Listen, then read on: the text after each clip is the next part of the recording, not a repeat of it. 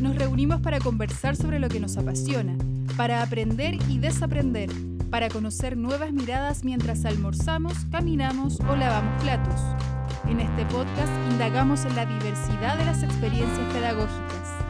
Encuentros del cuarto tipo con seres de otros mundos. Bienvenidos a un nuevo capítulo de Paisajes Educativos. Buenos días amigos, amigas. Otro episodio de Paisajes Educativos, esta vez en la segunda temporada, algo impensado cuando comenzamos, en esta como proyecto que era un poco una prueba y ha resultado muy bien y, mm, estamos muy contentos con los avances.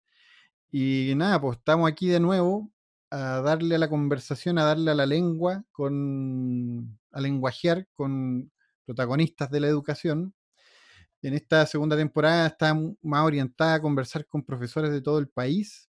Van a haber investigadores también, profesores e investigadores, una mezcla de todo. Y estamos aquí con Martín. ¿Cómo estás, Martín, nuevamente?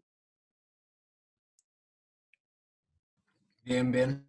Igual que la vez pasada, nos vimos hace tanto. No fue hace tanto, ¿cierto?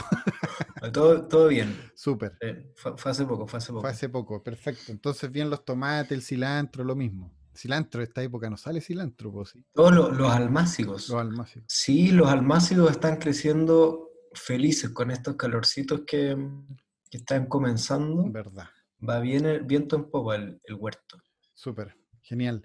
Y bueno, les, les, habíamos avisado nosotros que teníamos sorpresas pa, para esta segunda temporada y un gusto anunciar que tenemos una nueva colaboradora del podcast, que ya la van a escuchar en el próximo episodio. Eh, Claudia Araya, no me equivoqué en el nombre, ¿cierto? Digo que le cambio nombre a la gente. Claudia Araya. Claudia Araya. Sí, perfecto. Sí. De Impulso Docente, la entrevistamos en uno de los capítulos que hablamos de, eh, de los consejos de profesores. Estuvo muy interesante ese capítulo. Y es una nueva incorporación del equipo del podcast, básicamente. Y um, ahí bueno, vamos a tener otro punto de vista muy interesante, un aporte, sin duda. Así que bienvenida, Claudia. Hoy en particular estamos con unos amigos, amigos ya de hace tiempo, trabajamos eh, el año pasado, antes pasado ya este 2020 se ha alargado tanto que parece un siglo, pero ¿cómo está Peyúgue? ¿Cómo está Carolina Moraga y Alex Zapata?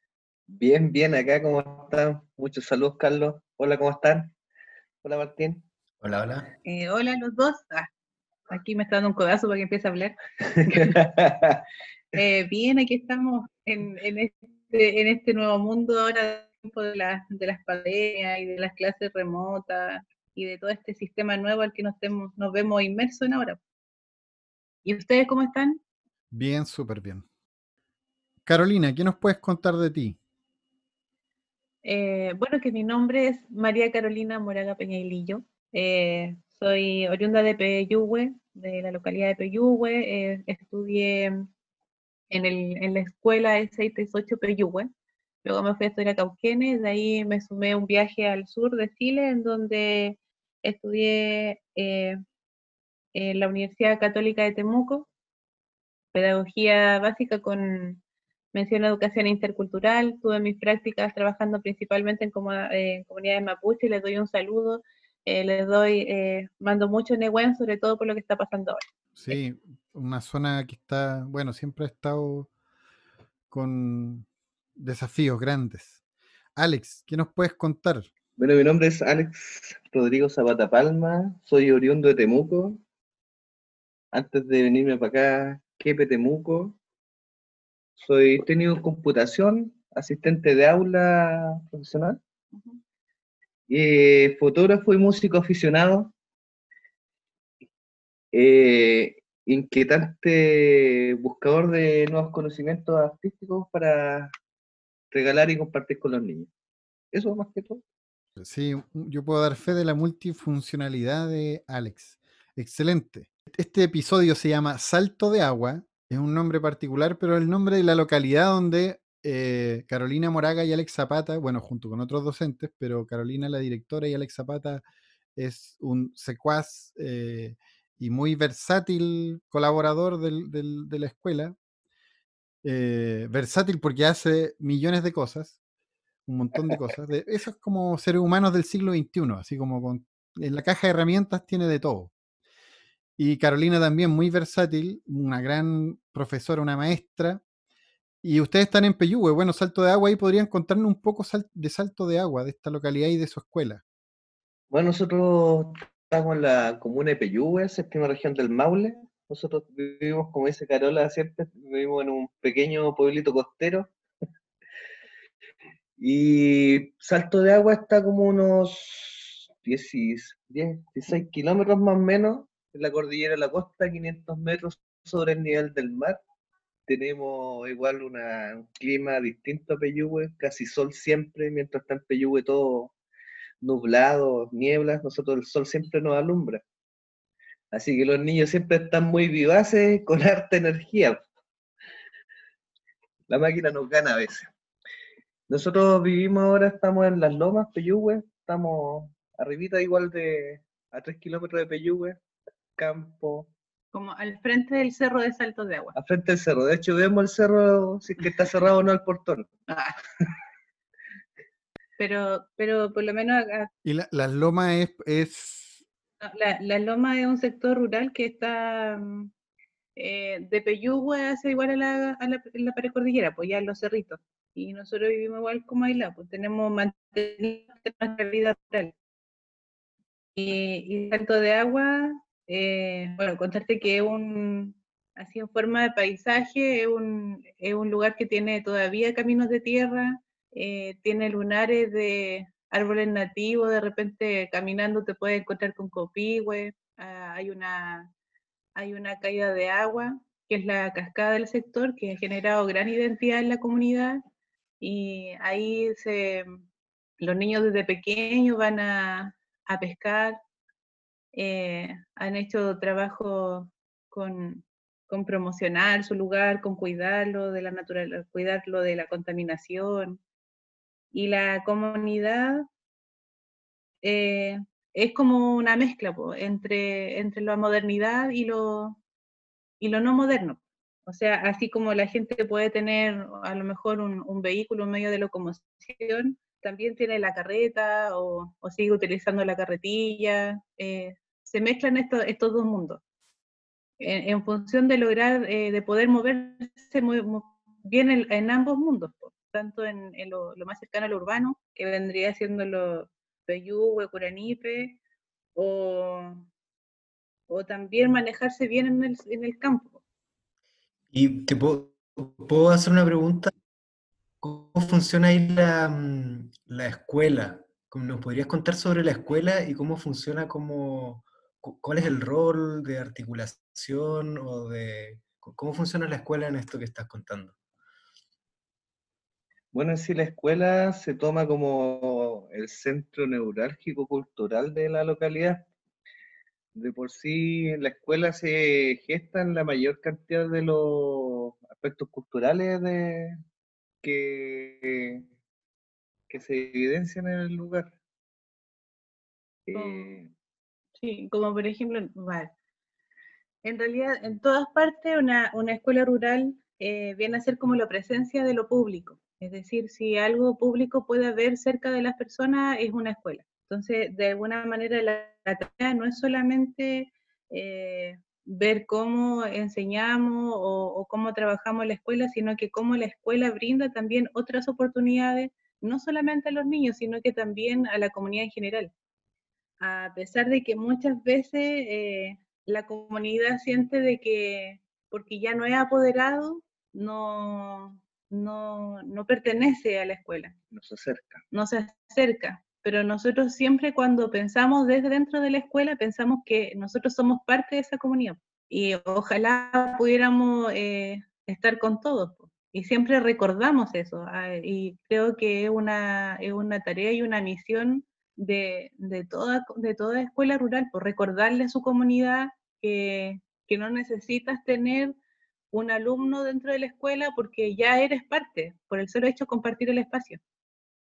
Y en ese sentido, ahí, como decía Alex, eh, se desarrollan hartas actividades como culturalmente hablando eh, desde lo natural, desde un acto, desde em, eh, no sé, por el, vínculo que alguna cosa, no sé, algo municipal te llega y tú lo, lo ayudas a compartir o a repartir, dependiendo de las circunstancias, eh, o cómo acercar redes de apoyo, no, no, no beneficiarias de algo eh, como de servicio económico, sino que de servicio cultural se levanta el espacio, igual en su primera instancia, cuando levantamos por primera vez el invernadero de la escuela, cuando llegamos, siempre se pensó la escuela a la comunidad, y de hecho aparecieron todos, todos apoyarnos, y se lo hacen suyo y lo sienten propio.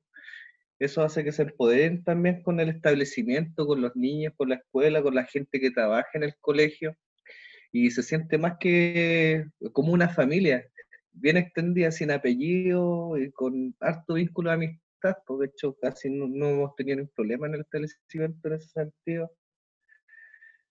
Siempre hay una mano que ayuda, entre todos.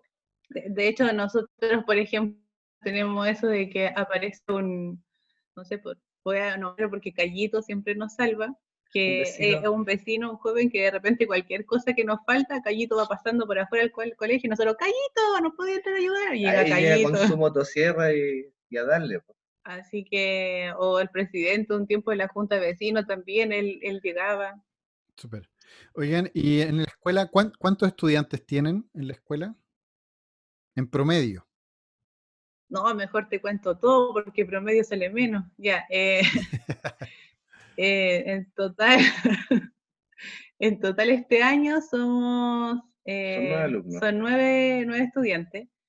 Eh, hubo un tiempo que tuvimos 17, 17 y, y, ahora se ha ido bajando un poco el tema de, de los niños pequeños, pues, así que hay que motivar a, a los papás a que sigan teniendo hijos ah, para mantener siguiendo viva la escuela. Claro.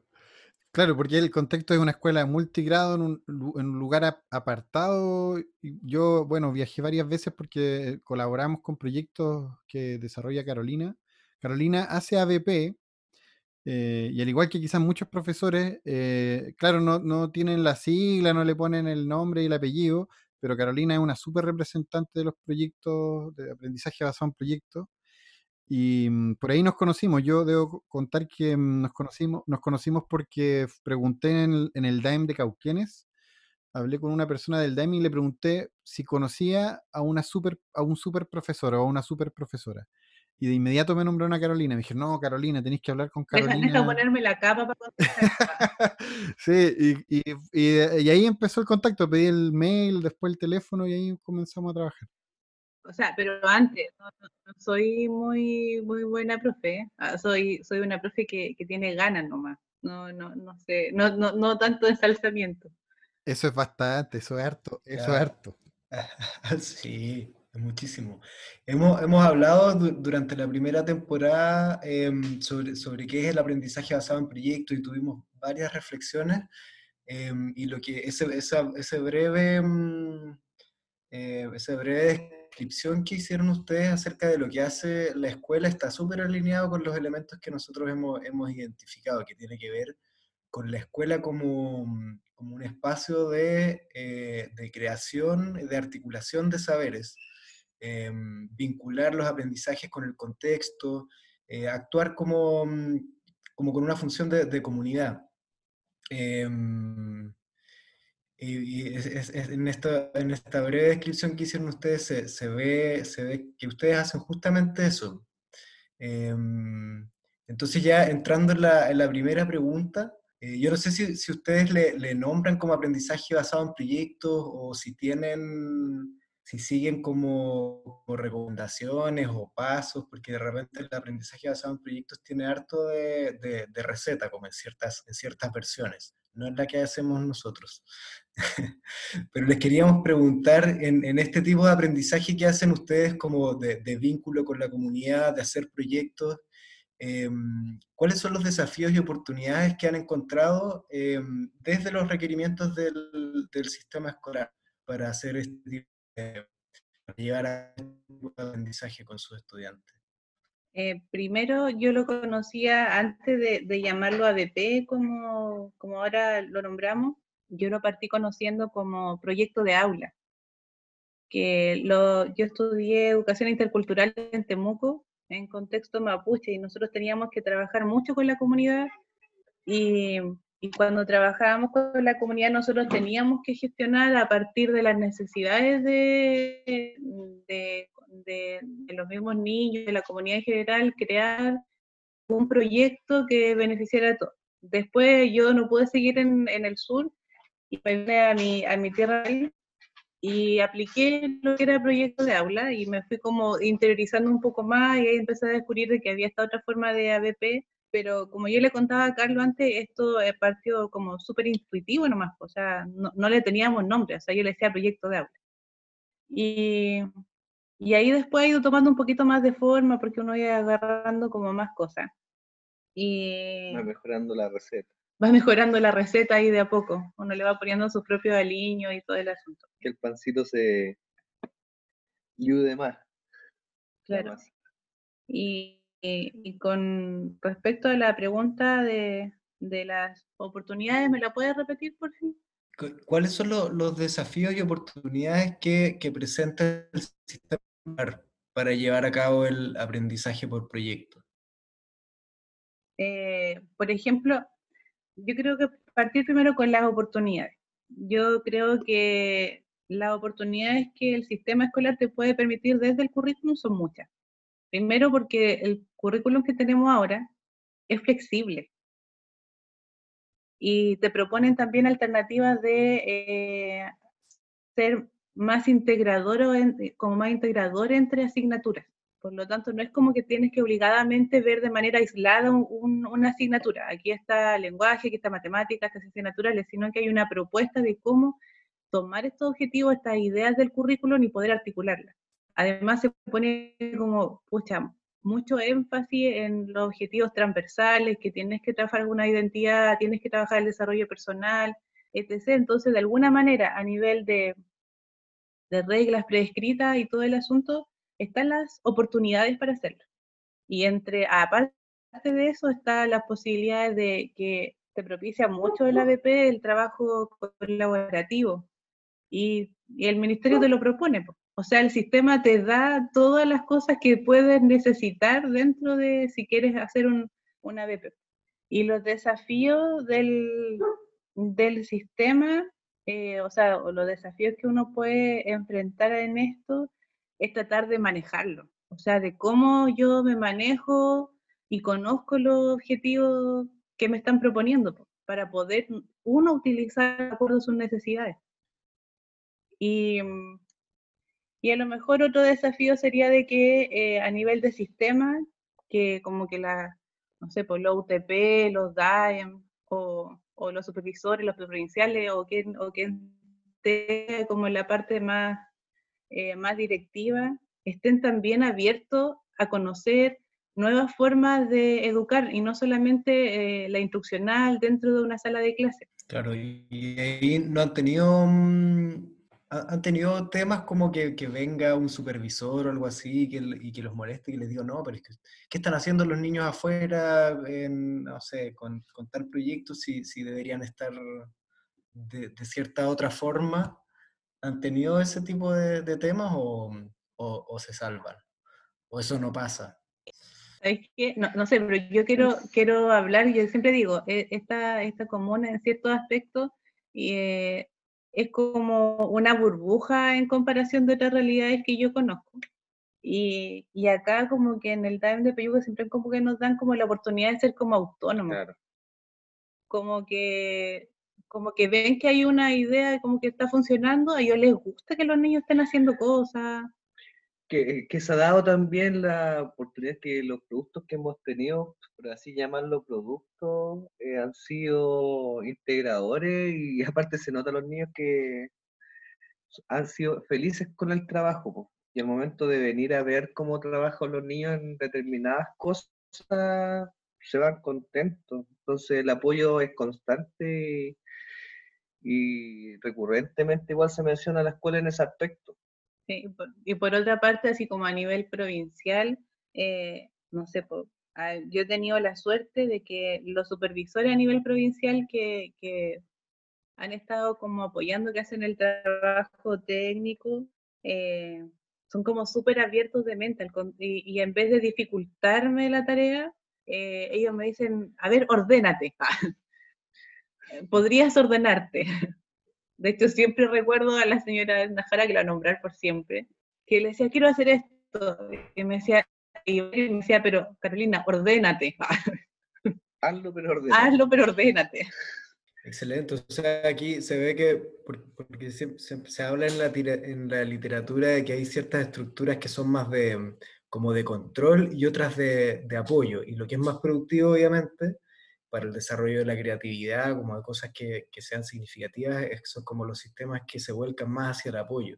Y aquí pareciera que, que va más por ese lado. Sí, o sea, es que, por eso digo que yo no sé si he tenido la suerte, pero pero las oportunidades que te brinda cuando hay alguien directivo y te dice y te ayuda a ordenarte o te ayuda, o te ayuda a guiar, permiten que, que uno como profesor o como comunidad educativa eh, pueda fluir de manera más natural.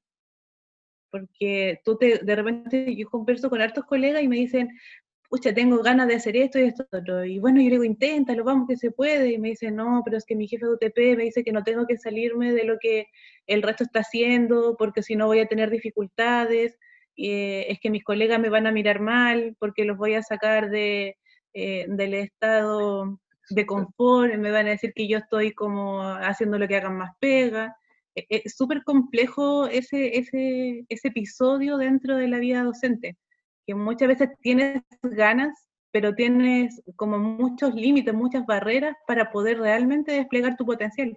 Bueno, el trabajo en equipo es siempre complejo y, y está bueno ya que el currículum y las exigencias como institucionales apuntan hacia allá, o sea, digo, el mismo currículum, la carrera docente, tienen bien presente eso, como evaluar o de alguna manera observar eh, en los profesores el, trabajo en equipo es algo que está al debe ahí. Claro, o sea, por ejemplo, eh, cuanto a eso que, que como, como sabemos, el, un ABP no puede hacerlo una sola persona, tiene que considerar el trabajo en equipo. Si quería integrar mayores eh, asignaturas eh, dentro de un, de un trabajo, eh, debe haber un, un intercambio, pues, intercambio de conocimiento, intercambio entre docentes, intercambio de habilidades. Eh, y que son importantes fortalecer, pues, no, y no trabajar desde el aislamiento, pues trabajar desde, el, desde la interacción, desde el contacto, desde el compartir sueños, en construir una idea en conjunto. Entonces, el trabajo en equipo yo creo que eh, es lo que carece hoy en día nuestro eh, sistema, más bien que más que sistema educativo, carece nuestro sistema docente. Y ahí hablando de lo mismo, como nosotros tenemos un esquema en los programas que es hablar de lo general e ir acercándonos a la sala de clases de a poco. Y claro, está el sistema escolar, esta institucionalidad gigante, los DAEM, el currículum, todo eso. Y achicarlo un poco más, eh, pensar en la comunidad escolar. Pues tú recién hablaste como de la buena relación que tienen con, con los papás de los apoderados de los estudiantes o la gente que vive ahí en Salto de Agua. ¿Cuáles son los desafíos y las oportunidades en ese contexto, ya un poco más rodeando la escuela. Bueno, un poco en ese aspecto como escuela, bueno, esta docente, esta persona que está aquí al lado la directora, la patrona, genera instancias de, que cada persona muestre su habilidad y las comparta ya sea profesores, yo como asistente, hasta la manipuladora de alimentos, he hecho taller de higiene dentro de la escuela, porque ¿quién es más idóneo para enseñar de higiene? La manipuladora de alimentos. Entonces la manipuladora de alimentos hizo un taller a los niños de hasta cómo lavarse las manos, cómo manipular cosas. Pues entonces, eh, dar la ansia de quien tiene habilidades, las comparta, no cegarse respecto a eso que todo tiene y, y eso, dejarlas fluir. Y Carolina, como es experta en eso, lo toma, lo macera, juguera y lo transporta a la sala de clase y, lo maneja en las distintas asignaturas y, y, todo se complementa y se genera un conocimiento más, más amplio. Y de esa forma también queda más impregnado los niños también. No es tan solo mirar el cuaderno, sino un accionar, generar una acción distinta que no sea lo cotidiano de copiar, pegar. Mira, es que es por- para que hablen del proyecto educativo, porque ustedes lo hicieron comunitario, tengo la impresión. Sí, a eso, eso iba a ir un poco, de que, por ejemplo, eh, a nivel de, de comunidad, cuando tú valoras las habilidades de, tu comunidad de trabajo, ya sea de apoderados, de las personas que trabajan dentro del establecimiento, de los estudiantes, eh, tú puedes proyectar, hacer eh, un producto que los beneficie y lo haga feliz a todos. Porque, por ejemplo, ya, trabajar una ABP con la comunidad nos trata de, yo como considero importante que los niños aprendan esto. A lo mejor sí, los niños lo van a aprender, pero el fin no es solamente cuánto van a aprender, sino que cómo se van a sentir. Y el trabajo cuando es, eh, es para todos y es nacido desde todos, tú haces que el trabajo te haga, eh, te haga estar eh, en sana convivencia o estar bien eh, al final de un producto. O sea, cuando tú llegas ya al resultado, la, la emoción más grande tiene que ser querer abrazarse. Así como, puta, lo logramos, lo logramos todos juntos. Pero si trabajo con que una persona yo el trabajo, entonces siento que ya no es ABP porque no hay un trabajo colaborativo, sino que simplemente utilicé a una comunidad para poder llegar a un producto. En cambio, si nace con todos, tú te- es- Claro. es, eso yo creo que la- es el sentimiento el que uno nos tiene que preocupar al final. Si nos queremos abrazar todos al final y oh, lo logramos juntos y nos dan esas ganas, es que lo estamos haciendo bien. Y para eso es, es bien importante pensar en el, no tanto en el final, sino que en el proceso, como está paso a paso. Claro, o sea, a ver, una ADP, como nosotros lo, lo, lo bajado y también ha hecho mucho aporte Carlos con, cuando nos ayudó y nos asesoró un poco, eh, fue marcar hitos. Eh, es decir, ya nosotros teníamos una forma de trabajar intuitivamente la ABP, que era, de hecho, lo conversábamos con Ale, eh, partimos pensando nosotros al revés. Queríamos un producto y trabajábamos en función de eso. Eh, en cambio, Carlos nos hizo ver las cosas desde otro punto de vista y le pusimos nuestro propio matiz, que era eh, partir de nuestras necesidades, de lo que necesitaba cada miembro de la comunidad que iba a ser parte de esta BP. Ahí abordamos problemáticas curriculares, problemáticas sociales y problemáticas también eh, emocionales. Entonces, frente a, frente a esto, eh, fuimos trabajando y nos pusimos como hitos, momentos, en donde íbamos como diciendo, ya, a ver, me voy a centrar en el, en el ABP que trabajamos como con el de eh, la historia de Salto de Agua, que hicimos el trabajo de un libro para leer y escuchar. Eh, eso lo hicimos, por ejemplo, ese el objetivo era generar un, un audiolibro, porque la idea era mantener nuestras eh, impresiones de, de nuestra localidad a partir de fotografías, pero era audiolibro porque pensamos en que los abuelos de los niños eh, no sabían leer o ya tenían problema a la vista. Entonces tenía que ser audio para que ellos pudieran escucharlo.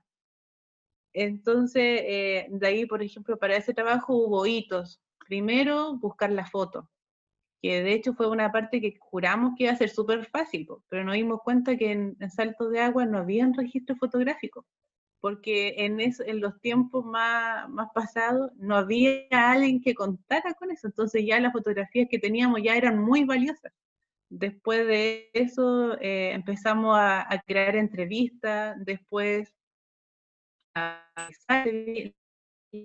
eh, después hubo otro hito que consistía en ya tenerlo en, la descripción, la, creación de la redacción. Estuvimos viendo el tema de cómo comunicábamos esta, esta actividad y todo esto eh, trabajado en horas de clase. Esto no es trabajado fuera de clase, aquí no hay un trabajo extra del estudiante. Es dentro de la clase, ¿por qué? Porque tenía un objetivo de lenguaje. ¿Qué me importaba a mí como profesora? A nivel curricular, yo necesitaba que mis niños eh, aprendieran, por ejemplo, a hacer una entrevista, a formular preguntas y que además se aplicaran una entrevista a eso. Entonces, ¿qué es lo que hacía yo? Uno de los trabajos en, en lenguaje era conocer la entrevista, crear una entrevista, aplicar una entrevista. Y eso podía ser evaluado. Por lo tanto, yo no me salía del currículo ni tampoco estaba ocupando la hora extra. En arte, aprender a ver, en arte... En arte, el observar la fotografía desde, primero desde los planos, qué es lo que veo, quién estaba y qué sentía con la fotografía.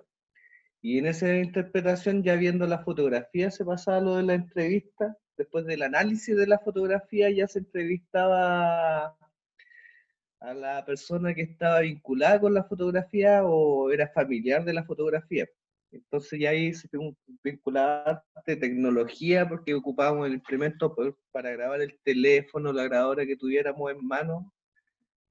De, de hecho, ellos tenían que tipear después en el computador la respuesta. Transcribir. eh, transcribir la respuesta de la pregunta al computador para que ellos a partir de la respuesta construyeran un relato.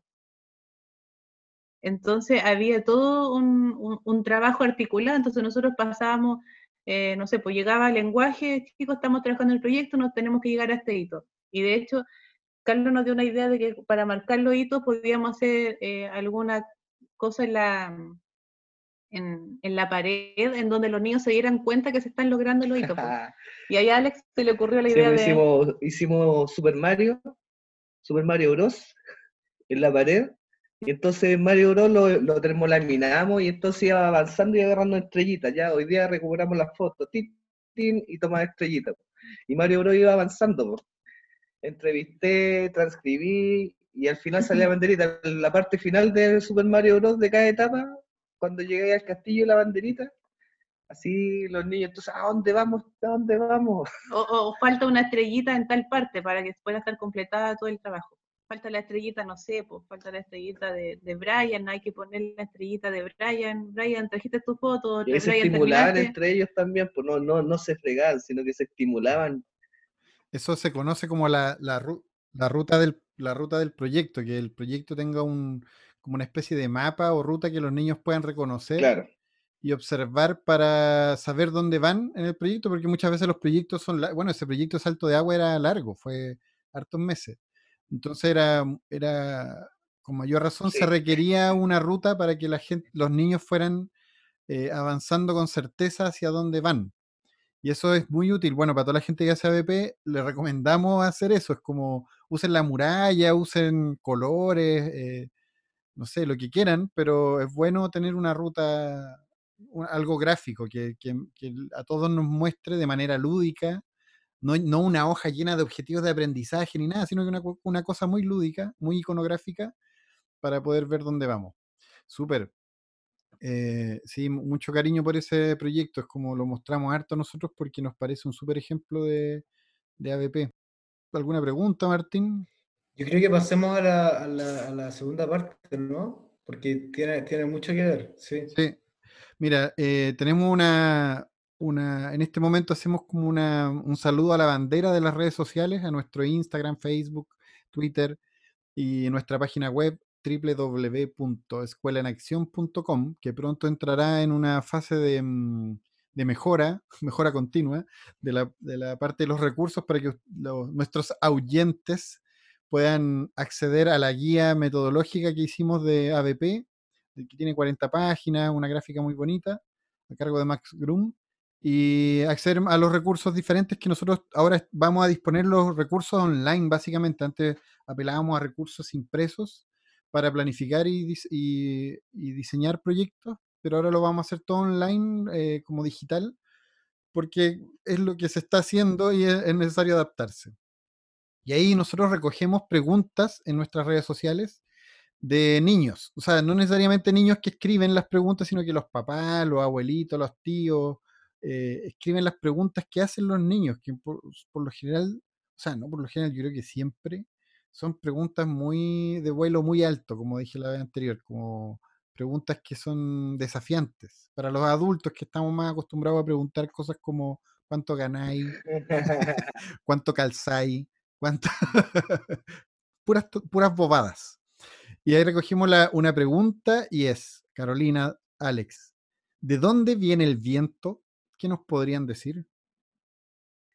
Antonia dice, mi hija, nuestra hija, tiene cinco años, que el viento viene de las nubes. ¿Pero cómo trae las nubes?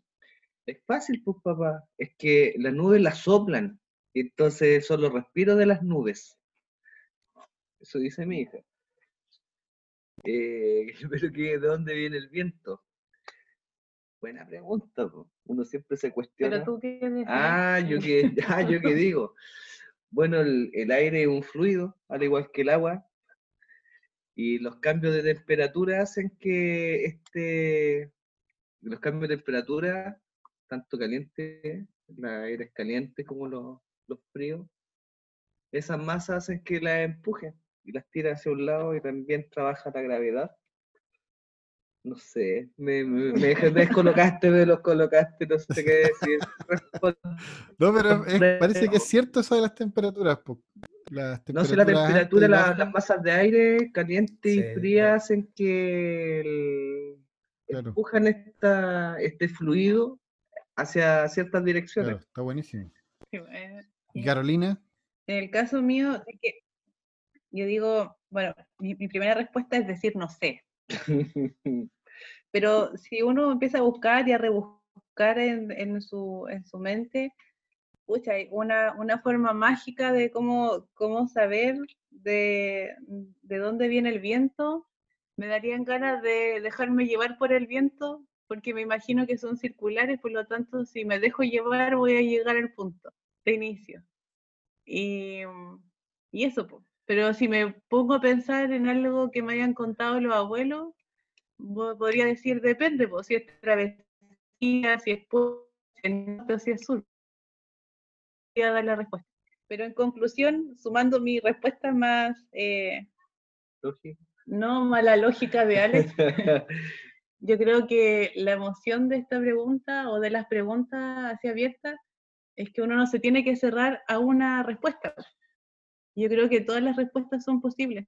Y yo creo que, y, y también y me quiero vincular con el ABP con esto, yo creo que eh, los procesos de un ABP no son un solo camino, sino que son eh, varios caminos, varias alternativas que eh, podrá haber estado pensado un camino, pero mientras se avanza te vas descubriendo que existen otros. Una parte, ¿cómo se llama el libro que le regaló mi mamá? ¿De dónde vienen las cosas? El por qué las cosas.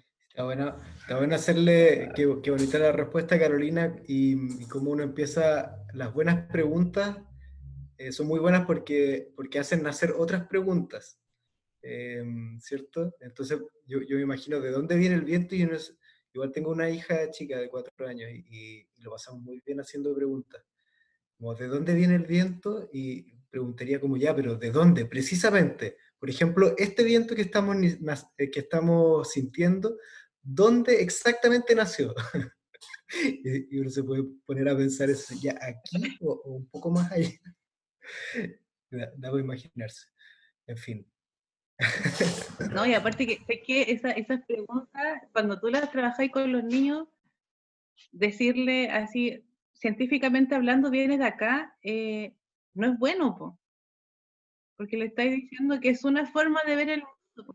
Y, y conversando con los niños, tú como que hasta tú te abrís. Sí, pues es, es también abstracto, po. es como, son otras ideas, o sea, involucran muchas ideas, como es complejo igual. Entonces, en- bueno, eh, eh, es una cuestión muy importante de la ABP, y más que de la ABP de la vida, hacerse preguntas y hacerse preguntas buenas, po, o sea, que sean divertidas, que sean...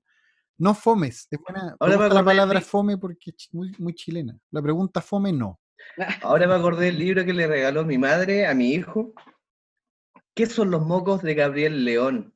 Sí, él tiene un podcast también por si acaso, lo saludamos. Tiene un podcast muy bueno. qué maravilloso. Ese ese era el libro de lectura, me acuerdo, el año pasado, todas las noches leyendo, léeme, léeme otra vez, léeme otra Pero, vez. pero no salía de dónde viene el viento. No, Ah, no salía dónde viene el viento, sí, pero, pero interesante cómo se formula, po, cómo uno ve la visión del niño frente a, la, a nuestro mundo, a la realidad, con esa inocencia y sin tantas trancas como nosotros los grandes. Sí, Gabriel León tiene un podcast en Spotify que se llama La Ciencia Pop. Búsquenlo, son episodios de 20, 30 minutos y hace preguntas, y, y habla de preguntas de la ciencia, súper interesante, muy bueno. Oye, pero eso, esto que estamos hablando de la importancia de los niños, eh, es como para un poco resaltar lo que es una BP, es cuando le dais la oportunidad a un niño que por muy Claro. niño que sea, eh, él te puede dar muchas alternativas de solución a un problema. Entonces, por eso digo que, que ver una, una sola respuesta a las cosas no es bueno. Y cuando tú le das la oportunidad para que un niño te responda, le estás dando, o sea, te estás dando al adulto, se está dando la oportunidad de conocer nuevas eh, formas de comprender el mundo. Y hay otro punto, la voz del estudiante, súper importante en los proyectos de ABP. Sí, pues muy importante, pues. Empoderada. Por eso digo que al final tienen que abrazarse todo, pues y si ese estudiante no crea una pregunta o una solución, no va a querer, no se va a sentir parte de un Claro. logro. Y es otra cosa que también nosotros hacemos mucho hincapié, es que los participantes de un proyecto no son solo los estudiantes, porque se suele planificar el proyecto pensando en profesor planifica proyecto para los estudiantes, pero como ustedes también dicen, uno diseña el proyecto para la comunidad, para los profesores, para los apoderados, para la gente que uno lo tiene que diseñar pensando en a quién involucro de esta comunidad. Supongamos que tengo un papá en el colegio, en el curso, tengo un papá que es artesano. Entonces me acuerdo de él y capaz que pueda, como, co- co- como trabajando junto con ese papá, diseñar el proyecto, por ejemplo. Eso es como un súper buen eh, punto también, como pensar en, en qué, es lo- qué- cuál es, el, es como la riqueza de la comunidad que tengo, eh, con la que estoy trabajando en el fondo, como profesor. Bueno, en ese aspecto, cuando se piensa en el, en la participante de la comunidad, el año pasado nosotros nos adjudicamos un FPA, Mm. un bosque comestible, en el cual se hizo partícipe, obviamente tuvimos asesoría externa, pero se hizo mucho hincapié en la participación de la comunidad y sus conocimientos frente a la agricultura, el riego. Entonces ahí cambia la perspectiva y la visión de las personas. Pues, o sea, lo mismo, la ABP sirvió en ciencias naturales, el lenguaje, porque al final los niños tuvieron que hacer un video del conocimiento que adquirieron y ellos presentaron, sin una pauta, sino que ellos generaron la pauta de cómo hacer el video, ellos hicieron el guion y al final llegaron, ya yo, tú- yo voy a hablar de eso, de esto y de esto sin, sin mediar en lo que tienen que decir, sino que en lo que apoyarnos, apoyarlos en lo que tienen que decir, onda, ya tú tienes esta idea, ya, perfecto. Pero esto podríamos cambiar, pero la idea era de ellos. Y al final el producto, si se habla de producto, tiene que ser empoderado y visto desde la perspectiva del estudiante y desde la comunidad.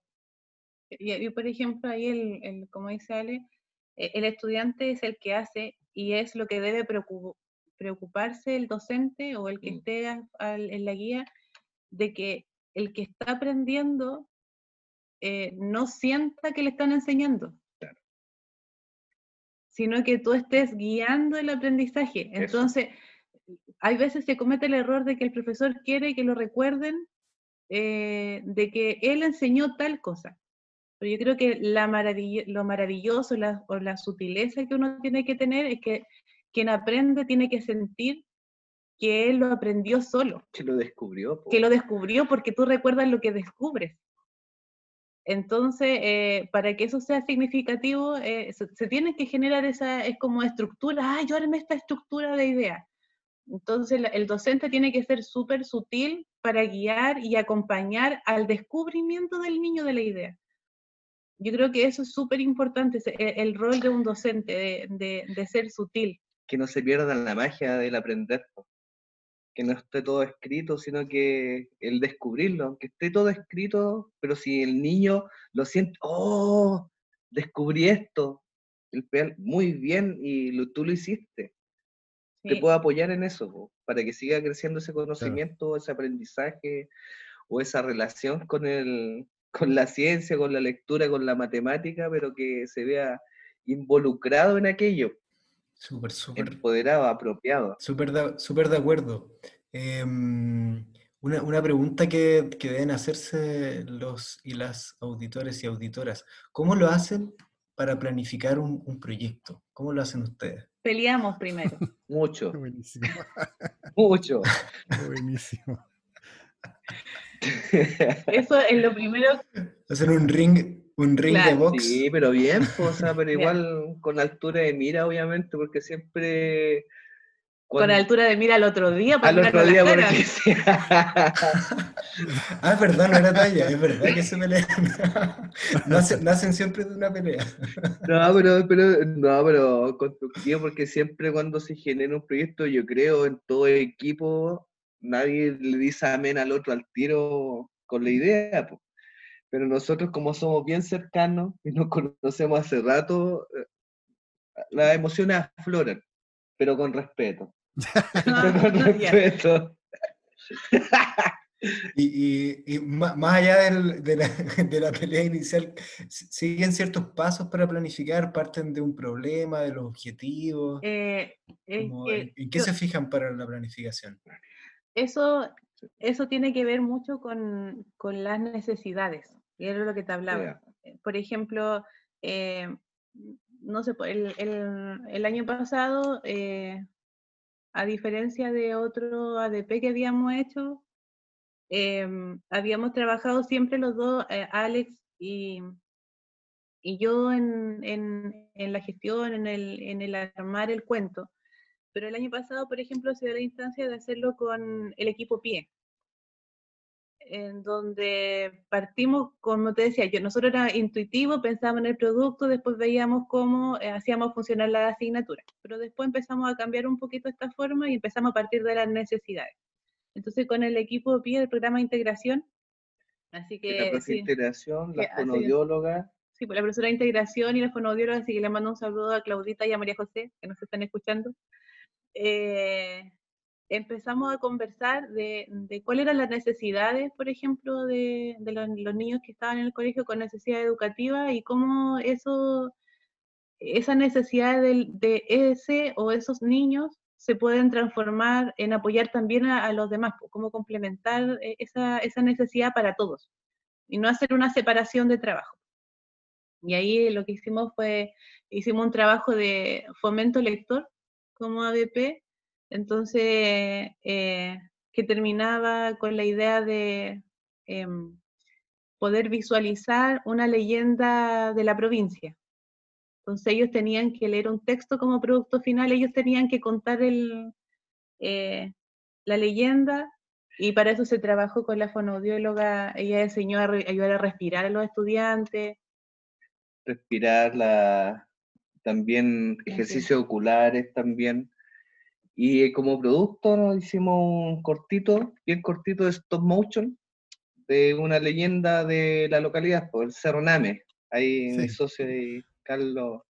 no hablaba siempre de Entonces, Cerroname. Y salió una historia y la, y la construimos con, entre todos. Y ahí unamos también varios proyectos, pero el cómo construir también se va a la- planificar la conversación entre los profesionales y los no profesionales del establecimiento y aunar los conocimientos para en pro de una necesidad, Y ahí también se van considerando algunas ideas de los estudiantes también, claro. porque a ellos se les cuenta, se les cuenta, saben que queremos hacer tal cosa, ¿qué les parece? Por ejemplo, ¿y les gustaría hacer esto mucho o les gustaría hacer otra cosa? Y a los niños ya les gusta el tema del stop motion, entonces sí, sí, esto es mucho. Y ahí empezamos, de hecho, eh, habían muchas leyendas para que cada cual leyera distinta y al final después se seleccionaba, eh, la idea teníamos ganas de seleccionar dos, ¿verdad? Queríamos hacer más, pero el tiempo no alcanzó y alcanzamos a hacer una. Eh, y aparte que fue un, un trabajo bonito, súper interdisciplinario y los estudiantes quedaron contentos, pues, y eso después se muestra en la cuenta pública. Entonces comprenderán lo orgulloso que se sientan los niños que, que muchos vean su trabajo y que, que no tiene que ver con hacer pantalla de lo que haces, sino que tiene que ver con eh, poder compartir lo que tú haces con otros. Yo creo que es la visión la que hay que cambiar. Donde Aquí no es que alguien se quiera florear, no, eh, los niños quieren mostrar su trabajo porque hasta ellos mismos lo presentan. Ahí eso mismo, nosotros cada vez que se termina un producto en sí, nosotros siempre hacemos un video del proceso. O sea, nosotros tampoco no mostramos la maravilla del final, sino que todo lo que hay entre medio, desde, desde la primera piedra hasta que se pone el techo. Las caras largas, caras los- largas, las caras- enojos, Porque los niños se te amu- amurran pues, y cuando no quieren hacer algo no quieren nomás. Pues entonces, Y igual es, es bonito mostrar todo porque eh, también hay gente que muestra maravillas de proyectos, que todo bien, así pura estrellita, puras flores, todo rosado. No, po. Están todos los colores involucrados y todos los colores y todos los climas te hacen crecer. Y eso es lo que hay que mostrar, po. Y hacerlo valorar también a todos, po. Tiene, tiene mucho que ver con, la, con otra característica que, que nosotros hablamos harto, que es la autenticidad, o sea, que sea real. Todo lo que están diciendo ustedes tiene harto que ver con eso. Porque lo que hacen es auténtico, es algo que es de ellos, de todos, y que tiene sentido para todos, y que es real, pues. Tiene partes buenas, partes malas, partes feas, pero es, es real. Que si no- es, es que si no, ¿para qué? O sea, ¿para qué mostrar algo ficticio, algo de plástico? Tiene que ser algo corpóreo, algo que, que sude, po, que se llore, que se amurre. Y entonces así, más encima así tiene un significado distinto, se valoran mucho más las cosas de ese sentido. En cambio, una cosa súper maqueteada, marcada, así, donde así, listo, terminamos, punto. El tic, el tic, el tic, no, po. Hay que sufrir también en el proceso, po porque también estos tiempos de la mediatez, ¿cachai? Que todo sale bien a la primera, los cabros chicos están inmersos viendo YouTube, que todo sale bien a la primera y no, pues, no ven el proceso, no ven el trasfondo, el cambio, el tiempo que implica generar y construir algo. por ejemplo, eso mismo del proceso, y como también hablamos, eh, el tema del oído, que son, son, eh, son como resultado de una tarea dentro de una asignatura, esas, esas son evaluadas y no todos llevan siete. ¿Me comprendes? Porque hay una pauta para evaluar y si el niño no lo logró, bueno, veremos cómo lo ayudamos a que logre lo máximo posible, pero eso pasa a segundo plano cuando tú, Claro. tú te- tu fondo es el producto. O sea, hay pasitos que Llegar tenéis que dar, ¿no? algunos los van a lograr al 100%, otros al 60%, otros, pucha, incluso hay algunos que hay que arrastrar, porque hay que empujarlos para que avancen. Pero aunque aparezcan notas no muy buenas dentro de la asignatura, los chiquillos no se van a quedar con la nota, se van a quedar con el trabajo. Sí. Yo participé de esto que estoy mostrando. Y di lo mejor que pude. Claro, y ahí veo dos cosas súper importantes. Primero, la evaluación formativa, es decir, eso, los hitos en el ABP sirven para, ya avanzamos, no sé, dos semanas, avanzamos con una etapa del proyecto, supongamos la investigación. Hacemos el hito, hacemos una especie de mini cierre, revisamos qué es lo que pasó, cómo nos sentimos, calibramos cómo vamos en el ánimo del proyecto, para avanzar hacia el otro hito, para avanzar hacia el otro lugar, y ahí desarrollamos quizás la otra etapa que sea de, no sé, pues de, reflexión, por decir algo. Entonces, programamos esas actividades y esas clases para que sean clases reflexivas y también tenemos otras pautas de evaluación. Y como que vamos, nos permite también ir midiendo estos avances, porque que nadie se quede atrás, o también, como dices tú, reformular quizás ciertas cosas para, para cautivar o para incorporar más voces dentro de los proyectos. Pues eso es súper importante. Vamos con la cuarta. La cuarta pregunta. Dale, Martín. Ya, em, desde su experiencia, este es como un consejo. ¿Qué, qué consejo le darían ustedes a un, a un profe de una escuela multigrado en contexto rural que comienza con esto de los proyectos? ¿Qué le, qué le recomendarían? Quizás a modo de resumen de todo lo que hemos hablado. A ver, ¿qué, qué, par- qué- qué- qué parta Alex que va a hablar como desde afuera? Como, Como, como, perdón, como- no, ¿Qué consejo le daría a un profesor rural que emprenda un, un proyecto? Bueno, primero que todo, que no tenga miedo frente a las circunstancias, que, porque eso es lo primero y que le importe poco lo que diga el UTP. No, pues eso, primero que todo, sé que no, que no tengan miedo y que a veces tal vez cambiar algunas cosas implica un poco más de tiempo y hay que entregarse a eso. O sea, si tú querías algo, construir algo, tenés que invertir. En este caso solo es tiempo. Si las ganas y la inquietud la tienes, ¿cachai? Tenés que poner la balanza sobre las cosas y, y lanzarte nomás, pues. Mm. Desde mi perspectiva, poco docente desde vista de afuera. Yo como pensando en, en que si es profesor rural, yo lo diría, agréguelo al PME. Ah, no sé, ¿por qué? Porque nosotros tenemos como los profesores rurales, tenemos ciertas libertades que las escuelas más grandes, profesores que tienen iniciativa, no tienen eh, ciertas facultades. Las profesoras rurales sí tenemos facultades que nos permiten hacer más cosas. Y entre esas cosas está mm, poder tener injerencia en la formulación de un, eh, de un plan de mejoramiento educativo, que puede incluirlo como como no sé, como, como actividad, actividad innovadora del trabajo curricular, eh, puede además quizás buscar algunos recursos para poder eh, comprar materiales o poder salir. Eh, eso, eso a nivel administrativo del área de la facultad que puede tener un profesor rural. Y en el área vocacional, que yo le diría a los profesores rurales que muchos ya lo hacen, porque mucho profesor rural trabaja con la comunidad, eh, pero que les recomendaría de que traten de buscarle un nombre a lo que están haciendo y que, mm, y que investiguen de cómo mejorar lo que es trabajar con la comunidad y no olvidarse que son los estudiantes los que deben sentir que lo hacen, que hacen todo el trabajo y que nosotros estamos ahí eh, casi eh, como pasando la pelota en un partido de tenis.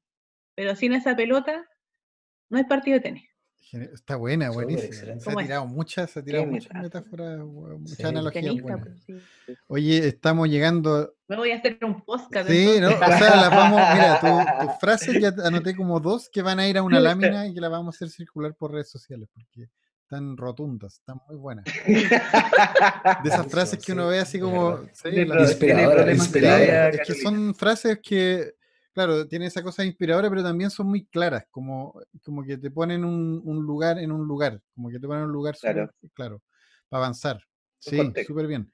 Oye, tenemos que cerrar un, ir, o sea, ir cerrando, no es que cerremos y se acabó la cosa. No es, no es como las discos, y que en las discos como que a las 5 encendían la luz y, y se acababa la fiesta. No, no es como así. No sé si fueron a disco, yo nunca fui, a mí me, a mí me contaron. En, en, mi tiempo se ponía un lento antes, antes de pagar ese, como el, ese como que te decía. Venía el lento. esa era la señal. Antes, antes de terminar debe haber ahí un, un sonido de Este es el lento, de hecho. Entonces, este, esta, esta sección breve sería como el lento, antes de encender las luces.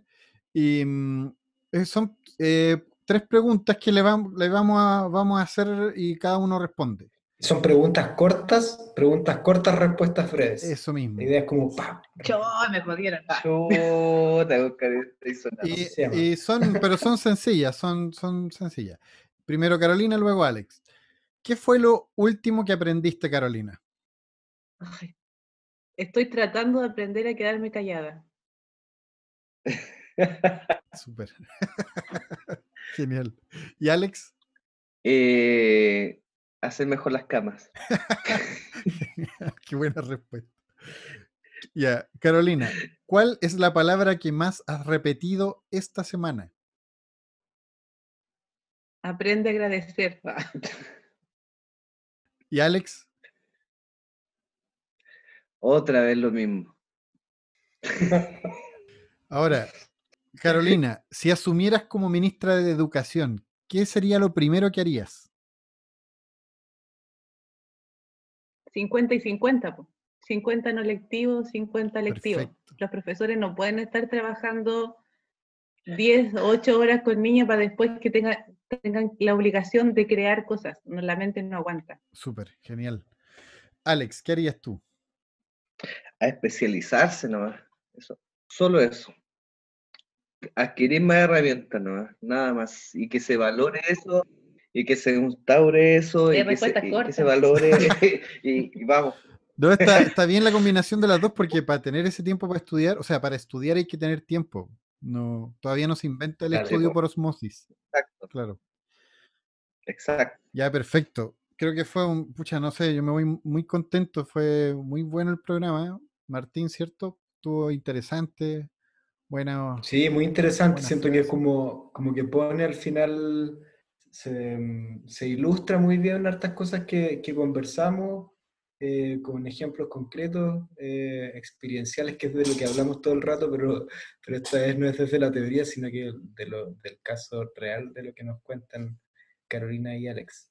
Claro. Sí, muchas gracias. Sí, muchas gracias. ¿Alguna saludo de despedida a a. Antú? A Antú, Antonia, ¿a quién quieren saludar? ¿A sus familiares? Aprovechen unos, un minutito. Por favor, Carolina, más extenso. Tiene una familia más grande que la mía. No, yo quiero saludar a, a la gente de Salto de Agua. Quiero saludar a, a las apoderadas de- del presente, del Del pasa- pasado Y las del futuro que y vienen. las del futuro. Eh, quiero contar que también fui abuela profesional por primera vez. Una de mis alumnas tuvo su primera bebé ahora, así que estoy muy emocionada por ella. De hecho, hoy Eh, quiero decirle que, que Salto de Agua es una comunidad maravillosa, que he aprendido mucho de, de ella como comunidad, que a pesar eh, de que tiene una característica muy especial, son todos muy aguerridos, muy fuertes. Y antes de empezar, eh, hay harta discusión y eso me gusta, pero cuando se trata de trabajar, esto se transforma en silencio y cada uno hace lo que tiene que hacer. Y de verdad que he aprendido mucho de ellos, estoy muy agradecido, me han formado como profesora y les debo todo, mi profesionalismo. Y de hecho debo contar que el primer día que llegó Carolina, lo recibieron, pero con mucho amor ahí en la escuela. Yo me acuerdo de las papas fritas que comía ya, de las No. tortillas cuando iba a visitarlo. Oh, Hechas por una apoderada, de hecho, la que vivía al frente. la Olguita. La Olguita, sí. Ah, sí, pues no, allá toda la apoderada igual tiene una excelente mano. El panda ya es exquisito. Es una cosa maravillosa la Toda la- apoderada. Toda Toda la la comida, apoderada. y hay una, toda. hay una feria costumbrista, principalmente de gastronomía en Salto de Agua, en, Enero y febrero se enero hace. febrero, De hecho, partió en la escuela hace mil años atrás. trabajando con Servicio País, no con nosotros, Sí, nosotros ahí también fuimos aprendiendo. ahí fuimos aprendiendo hasta que ahora ellos se empoderaron y tienen su feria costumbrista en un espacio concesión de la municipalidad, construyeron con tejados de techos de teja, Eh, es muy- maravilloso. Pero lo más valioso de esa feria, que a diferencia de muchas otras ferias, Claro. es que ellos tienen un acuerdo eh, eh, de qué vender. Allá tú no vas a encontrar cinco o seis personas vendiendo papas fritas, no. Hay Una familia vende papas fritas, la otra familia vende la cazuela, la otra familia el poroto granado. Cada uno tiene su producto y nadie se copia, nadie se repite. Entonces tiene una variedad gastronómica enorme, desde las papas fritas hasta el cocimiento, cordero, chancho, pastel de choclo, o medio Qué hambre. rico, sí. Pero, pero eso se ha creado en la comunidad desde un tiempo y lo, y lo hemos visto crecer, por eso queremos mucho asalto de agua a la gente, la hemos visto que nosotros hemos crecido con ellos y se valora y los queremos mucho. Tardaríamos mucho rato en nombrar a todos. Claro. Va el saludo para todos entonces, porque van a escuchar esto probablemente. Esperamos que lo Para escuchen, todos. claro. Muchas gracias, eh, maestros, maestras, muchas gracias. Nos estamos viendo, estamos hablando, estamos en contacto nosotros. Bueno, no tan seguido como uno quisiera, pero, pero bien en el, nos damos su Pero tiempo una vez al mes. se porque contacta cuando se tiene que contactar. Eso mismo, si no Se telepatía. agradece este el espacio, esta instancia de conversación. Se agradece este espacio, esta instancia de conversación. Creo que debe ser más cotidiano el conversar de educación con todos, compartir. Y eso, Súper. Que lo escuchen Sí, todos. y escuchen los otros podcasts también. Invitamos a, a todos nuestros oyentes a revisar los otros episodios que ya tenemos grabados y los que hay por grabar. Muchas gracias, Martín. Muchas gracias, Carolina. Muchas gracias, Alex. Chau, chau, chau, chau, chau, chau. Nos vemos en el próximo. Adiós. Chao, adiós. Adiós. Nos escuchamos la próxima semana en un nuevo capítulo de Paisajes Educativos. Este podcast es producido por Fundación Escuela en Acción